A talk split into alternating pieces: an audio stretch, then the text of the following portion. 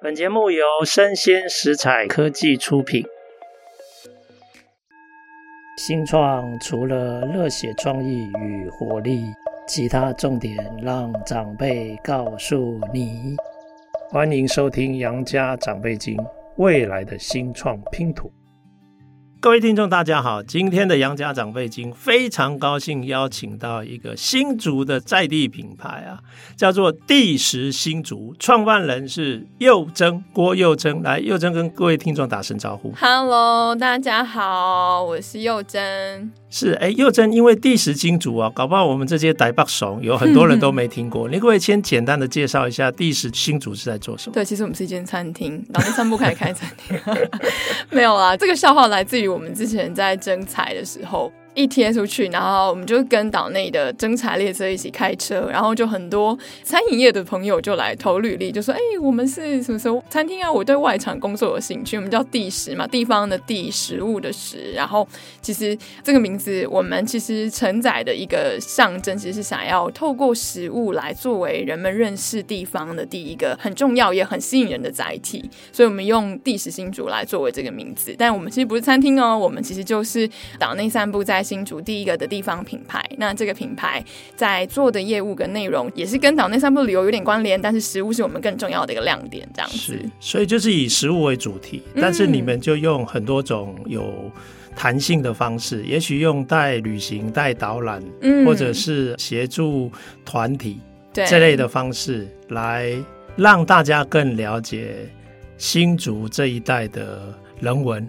内容是这样吗？对，可以这样说。其实我们就是一个假装成旅行社的活动公司，我们什么都可以做.就是从旅游，然后可能的活动啊，然后做很多的，像刚刚长辈讲到的那个团体，就是像企业。是，是。然后你从私人的家族旅游到公司的百人、千人的旅游，其实都是我们可以承揽的业务范围之一。这样子。那我们很重要的一个精神，就还是刚刚提到，就是好吃的食物是认识地方魅力的一个起点，但是其实背后有很多的文化、啊历史啊、人文。自然生态都是我们想要透过这个载体去介绍给大家的。是，哎、欸，那我个人一个好奇点，我想问哦，你是怎么认识岛内散步？怎么跟他发生关系？因为你看起来外表就是很细致、很人文哦。那邱董 怎么样？他不太细致。邱毅看起来就是很呃踏实的老板哦，很保守稳重这样。我先打给我老板说，哎、欸，那个老板刚有人。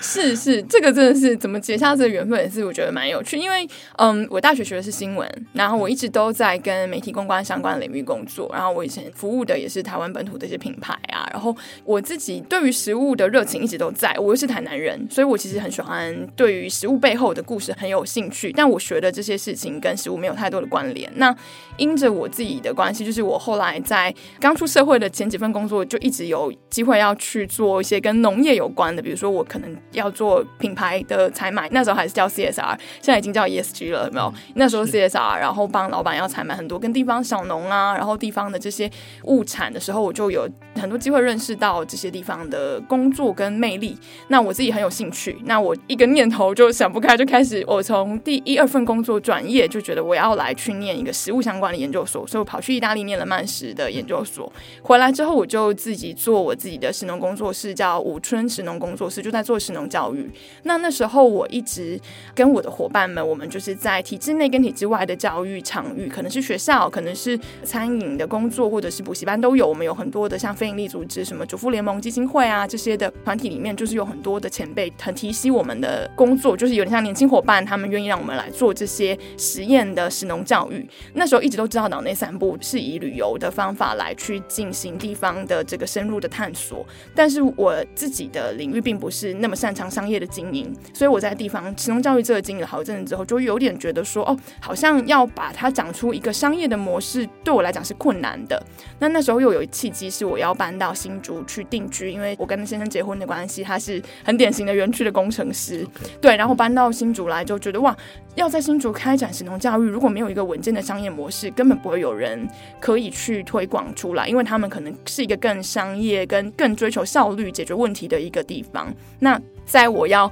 准备生孩子，然后在怀孕的过程，我就有了做第十新竹的这个契机，就觉得说好，我要把第十新竹这个品牌，透过可不可以在这边试着长出一个可能的商业模式，然后让新竹这里的工程师我来度化一下他们，因为我自己的先生他就是一个三餐可以吃麦当劳，然后他真的可以一个礼拜吃三天麦当劳，然后皮肤跟身体状况就是都很令人堪忧的那一种。那然后我还说我硕士农教育这样，所以我在坐月子期间，跟我的伙伴们就觉得好，我们把第十新竹这个品牌透过可能的商业模式来去做，那那个时间点刚好认识了邱董，然后他就提出说，哎，岛内散步在做的这事情，刚好在新竹也准备要开启新竹的地方标，那时候有那个新竹市的标案，那时候我先作为外部的供应商，先合作了几个案子之后，邱董就提出来说，哎，那是不是要考虑我们看看把品牌做一个资源的整并，等于是我协助岛内散步在新竹把地址新竹变成是岛内在新竹的品牌，然后我们把这个团队用一个组合的方。法把它整并我们可能的业务跟资源的整合，这样，所以才开启了这一段合作的契机。是，哎、欸，那我想问一下哈，因为我知道邱董还真的蛮有授权的观念哈，是，所以我相信他应该会很尊重你们在地团队的一些经营的想法。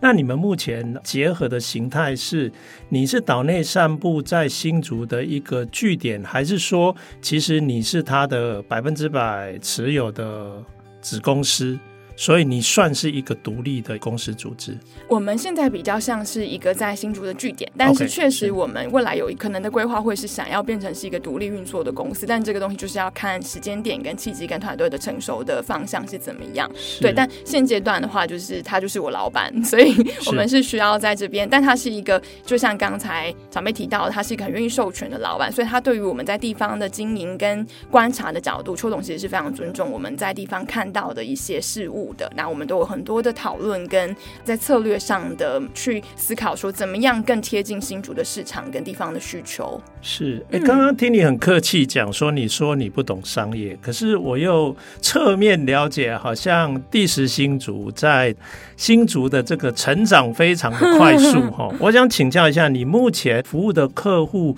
大概是哪些客户？然后是什么样的结构？比如说是散客比较多呢，还是企业客，还是政府部门的？专案等等，嗯嗯，我们刚好过去这一年，应该说我是去年中开始做主管的职务，然后到现在这样子快一年多下来，刚好我们的业务遇到也是危机就是转机，因为疫情期间大家国旅就知道非常的蓬勃嘛，大家都不能出国，所以我们的营收的来源很大一部分可能有几个方向，我们的刚才提到的都有，就是散客，散客的一部分占了可能三分之一到四分之一，那我们也有很多的政府标案的承揽，一些。其实没有很多，就是新竹县跟新竹市的承揽。那这两个是我们愿意长期经营的原因，是因为它是以品牌的方法在做城市的深度旅游，它比较不是那种昙花一现型的旅游方式。就是我们在承揽这样的业务的时候，我们都会做很多的政府沟通，去告诉政府说要做这样地方的耕耘跟地方的旅游品牌，你不会是一年一标，然后就换人做。我们很希望是长期，所以像以新竹市的小倩有约这个品牌，我们已经做了，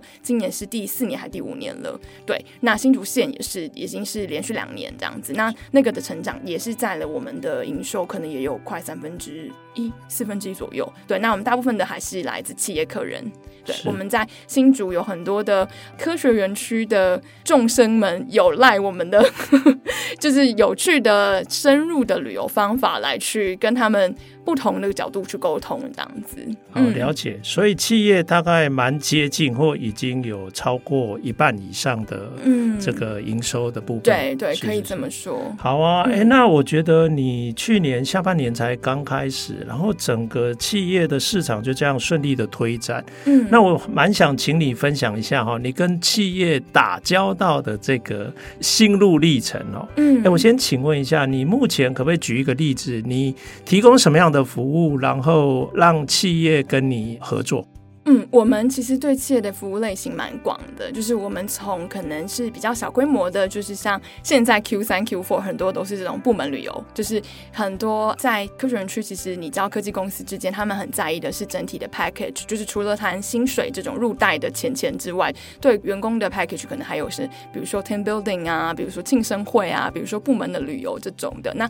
我们在做很多的小规模的话，可能就是部门旅游，就部门主管就可以决定说啊，我要带员工可能。在会议后啊，或者是会议前的这样的旅游方式也有。那也有是活动的规划，就是我们可能有帮忙比较大型的，像人资或者是福委，他们会有一些要传达公司的使命跟价值观的这种大型的跨部门的活动，我们都可以去做很多的客制化的服务。那有一个我们七月的时候刚刚做完了一个很棒的例子，我觉得很符合我们在这边想要跟大家。传递的地方价值也赋予了公司的 ESG 跟公司想要传递的经营理念，完美的整合在一个案子里面。是我们替苗栗有一个外商公司，它是一个欧洲的外商，那他们本身就非常在意的环境跟永续，他们做的产品就是跟水资源有关联，他们是做水资源相关的设备。公司过往其实就做过很多很多元类型的 DEI 的活动也好，或者是有很多的 ESG 的价值会贯彻在他们的员工里面。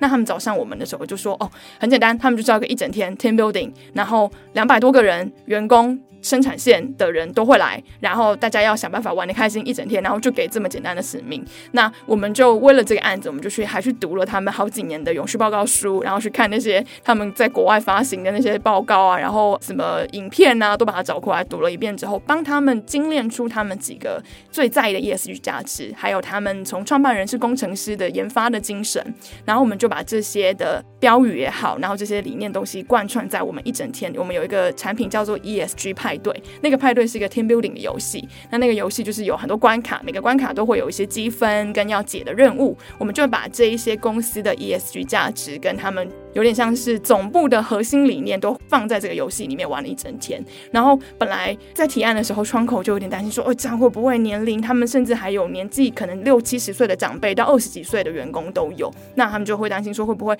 员工玩起来的感受怎么样？结果我们那个游戏带玩一整天的评语，因为我们还去给他们游戏完了之后，还有一些生态的导览，然后还有餐点的结合、手作体验结合什么的。那天得到评语，就我们就非常的开心，大家就说这个太棒。还有一个评语，这个不是我们捏造的，他就说。可不可以以后的游戏都给岛内散步来承揽？因为太好玩了，没有玩过这么好玩的。这样，我觉得哇，真的是，呃，我们在传递的这个价值跟理念，让员工到窗口到老板都很忙，因为他们是国外的老板，是直接飞过来参与的，这样子。是，哎、欸，你这样一讲，我就等于又更鲜明的佐证，因为去年岛内散步十周年的时候，我们树冠有帮忙做永续报告书嘛？是。那我那时候很意外的看到这个企业课的回复是。岛内散步不但提供了员工旅游的服务，甚至他创造的一些衍生效益是当初有一点意想不到。比如说团队的向心力提高，嗯、然后团队事实上对雇主的认同感也提高。那甚至因为岛内散步的社会企业的这种形象，也让企业觉得跟岛内散步和跟其他旅行社合作不一样，竟然也衍生了一些企业的这种品牌形象的提升。真的，所以才会诶变得诶更有。意思说，诶，那岛内散步可不可以提供更多的服务？不只是员工旅游，包括刚刚讲的 team building 啊这一类的，跟 HR 的这种发展有关的这些服务嘛，哈，没错，是，哎，那如果这样的话，我蛮想问的哈，因为在企业部门里面啊，如果是员工旅游的目的，他来找你，有可能是服委会啊，啊，服委大概传统的惯性就是。啊，阿甲就好哎，阿困就好哎，哈，类似像这样啊，东西要便宜哈，类似像这样。可是如果是 HR 人资的部门，他们可能又要考虑到他们的员工的这些相关的一些发展的一些策略，或者是公司的政策嘛。想请教一下，你跟这两种部门是不是都有接触过？啊，你的感想是什么？嗯对，其实我们在这个练习的过程当中，就有得到蛮多的 lesson learned，就是说，呃，我们在做这个沟通的时候，业务同事们第一时间的接触就非常重要，因为可能客户会有需求单，他会填单进来，说我想要怎么样，可是。你们都知道，可能有时候客户不见得很了解他自己的需求，所以我们一定会让业务同事在第一时间就先掌握，说，哎，他是什么部门？刚刚讲到的，不管是福委还是 HR，还是他是甚至是董事长的特助这种的，他会有不同的痛点需要被解决，所以我们一定会先搞清楚是谁为谁服务，那他的预算来自哪里？是季度的、年度的，还是他是突然公司这个月赚很多钱要把钱花掉的，或者是怎么样，就是他会有不同的预算来源，跟他想要沟通跟想要置入在这一趟服务当中要完成的任务跟想要解决的问题，我们都会在第一时间沟通的时候先问清楚。这个东西会替我们省了非常多的力气，因为如果你没有在第一时间问清楚，比如说我们很常遇到是打电话进来的，或是我们遇到的人是窗口，窗口他可能有自己的想法，可是实际上付钱的人是老板，或是他的预算来源是总公司，他们。想要传递的讯息不一样，而我们的服务很特别，是我们还会有第三方，是真正的使用者，可能跟窗口跟付钱的人都没有关联，所以我们在沟通过程里面前置的询问，如果越精准越到位，就可以让我们的服务对使用者的感受是更好的，同时满足到付钱的人跟使用的人，是我们很希望在沟通过程里面就可以达到的讯息。这是我们在第一线接触的时候就会先搞清楚的东西。然后这个过程里面，我们会交手的时候，就像刚才长辈提到的，就是。福委进来的东西，他已经更在意的是娱乐度、爽度，比如说吃好住好，而且那个吃好住好还有一个附带的意义是不能太复杂。复杂是什么意思呢？就是你不要让他们思考太多，因为特别是科技业的，他们觉得他们工程师平常已经很烧脑，然后压力很大，然后如果你还要他们去听两个小时的导览，他就会生气，他评语就会写说好热，我不想听导览这种。但是如果你让他是把这个背后文史的东西是藏在比较可能先让他吃到好吃的东西。他心情好，还问你一下，说：“哎，这个鱼是什么？”你就可以跟他说：“哦，这个是永续海洋养殖的，我们是用雨水哦，然后怎么就可以再去置入一些背后的讯息。”但如果你一开始就让他说教太多，他可能就会不开心。所以我们很在意的是使用我们服务的人，他真正在意的事情跟他的背后 care 的点是什么，这样子。是了解。哎、嗯，我觉得你一直在不断的跟我们揭示一些道理哦，换位思考，穿他们的鞋，嗯、对不对？那你就更能够按照他们的需。需求，然后想办法规划出帮他们能够创造价值、解决需求的这些服务内容嘛？嗯，是我们最常做的一个实验是这样，因为我们刚好新主办公室的同事们的另一半或者是男朋友都是。工程师，是是是我们都会有一个标准，就是这个行程跟服务做出来之后，拿回家问说，你们同事会不会喜欢，你们自己会不会喜欢？是是是，换位思考的练习。原来有资讯优势哈，可以弥补这种哎、欸，我们旁观者对 他们内部对，所以原来你们有 insider information。我觉得有一点呢。是是是，哎、欸，那我请教一下哈，现在在这样的一个基础之下，你们的企业课目前都已经超过一半了嘛？哈。那我想请问，就是说，我知道的岛内散步的主题有几个主轴，嗯，哦，比如说可能饮食、食农，然后扣接到人文，这是一个主轴。那刚刚你有讲到水资源，这是一个主轴。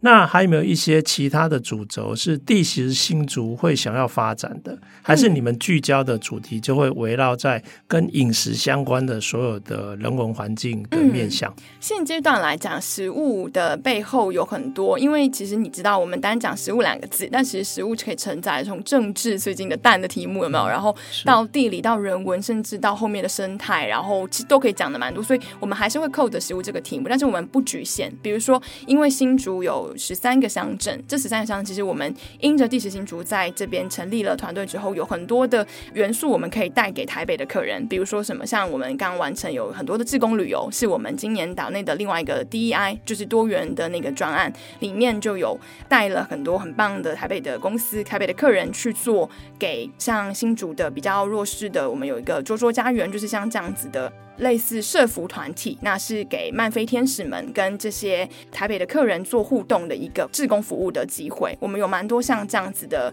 穿针引线，是把有需要资源的地方团队媒合给有这样资源的企业客户。对我来说，定时新竹存在一个很重要的功能，是让这一些有需求的人媒合到有资源的人，然后可以持续的运转。这件事情是我们最在意要去持续传递的东西，是很棒。哎、嗯，我想请教一个问题哈，因为因为地方的生根的朋友，我也有一些哈。有些时候，我发现他们常常讲述一个地方小旅行的观念，就是说团不可以太多。就是旅客人数不可以太多，才不会干扰到社区。嗯，那也因为维持小团，他们比较可以做深度的这种导览、跟服务、跟互动。嗯，所以他们好像都倾向比较是走小规模路线。嗯，可是我知道岛内散步在新竹，因为你们面对的一半以上全部都是企业客，可是有些企业的员工人数就是那么多。我甚至还听过你们创下了一个历史壮举哦，就是竟然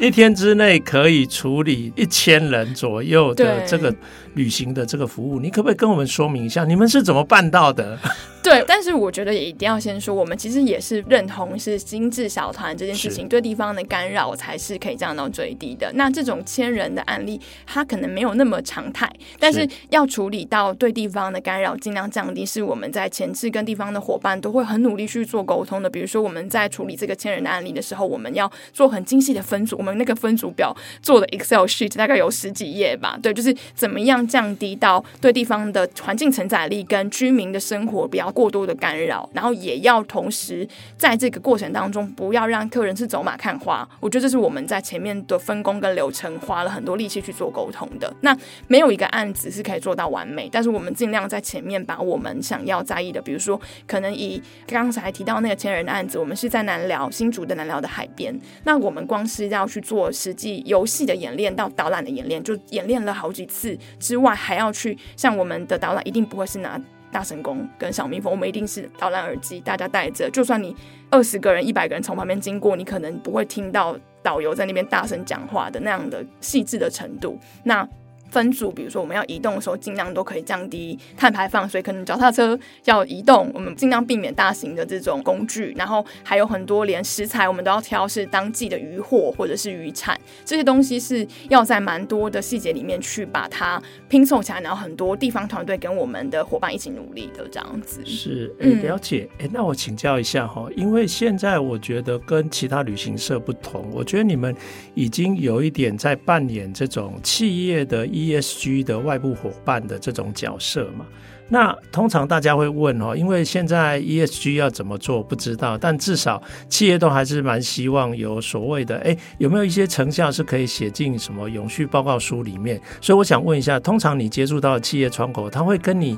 要求一些，哎，这些活动有没有一些效益量化的数据可以帮助他们放进在报告里面？会有这样的需要吗？嗯。我们目前遇到的，他不会明确的提出来这样子说哦，一定要是什么指标数字。嗯。可是我们会主动的说，哎，我们其实可以做一些满意度或是前测跟后测的调查。这个东西，特别是如果我们知道那个部门还有可能有永续长、有永续的部门有这样需求时，我们会主动提出来。那有的时候会遇到的状况是，承办这样子的活动的人跟负责永续专案的人是不同的部门，那他就会说，哦，那我去问一下，哦，有真的有这个需求，那他就赶快来说，哎，那很好很好这样子。那我们会做的事情会是，比如说我们在活动前可以先做一些宣导，比如说告诉大家说地方可能有些要注意的事情，然后或者是哪一些环境的指标需要大家共同注意。那会后我们也会提供一些，比如说，哎，参加完这次活动之后，你是否对于地方的人文或者是哪一些生态的认知，我们会有一些指标的题目去做测试，类似问卷的成果回馈，然后提供给我们的客户。我们在这种大型的专案都会有一些结案的报告，那这些结案内容我们就会很明显的告诉他们说，可能我们这一次的旅行，我们因为没有使用了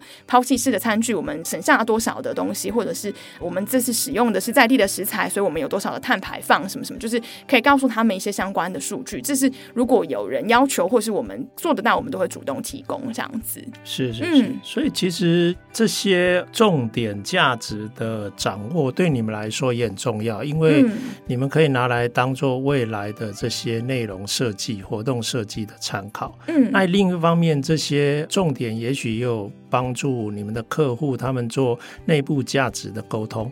对，它其实是双向的使用，就是有这样的素材产生，我们自己的累积，就是累积在岛内散步，我们只需做永续旅游的耕耘。那对客户来讲，它不只是 ESG 报告，就也像刚才长辈有提到，它其实对于顾客他自己的雇主品牌形象，他对于他这个企业连在旅游都可以做到这么对环境跟对于社会的责任，其实都是双向的加分。是了解。哎，那我想哦，因为你的人生也一直持续在向前进嘛。你之前是新竹新娘嘛，啊，现在是新竹辣妈嘛，对，已经是、呃、可能再过再过一段时间，你可能就是你们的第十金主会变成子公司，会变成独立的公司，那你那个时候有可能我要叫你新竹阿姨或新竹姐哈啊，像这样的整个发展下来，我想请问一下，如果未来五年到十年，你会想象第十星组要变成是一个什么样的公司？你的愿景？嗯，我我觉得我们其实出发的地方就是我们想要到达的，其实是出发的那个心念很单纯，但是要做到这么单纯，要持续用商业的模式来经营，对我来说，它就是一个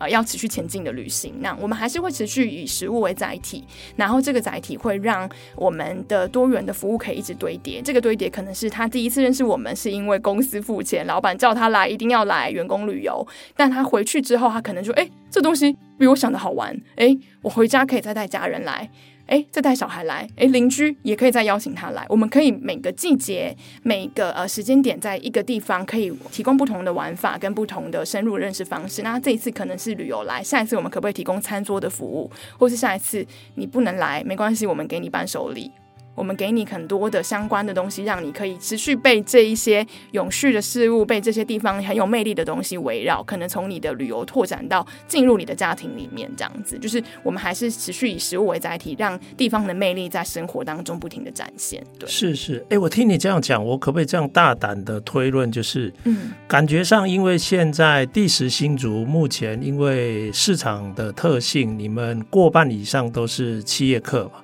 所以，我们讲它是一个 to B 的市场，可是对你来讲，这种人文的内容，它可以影响的是所有的。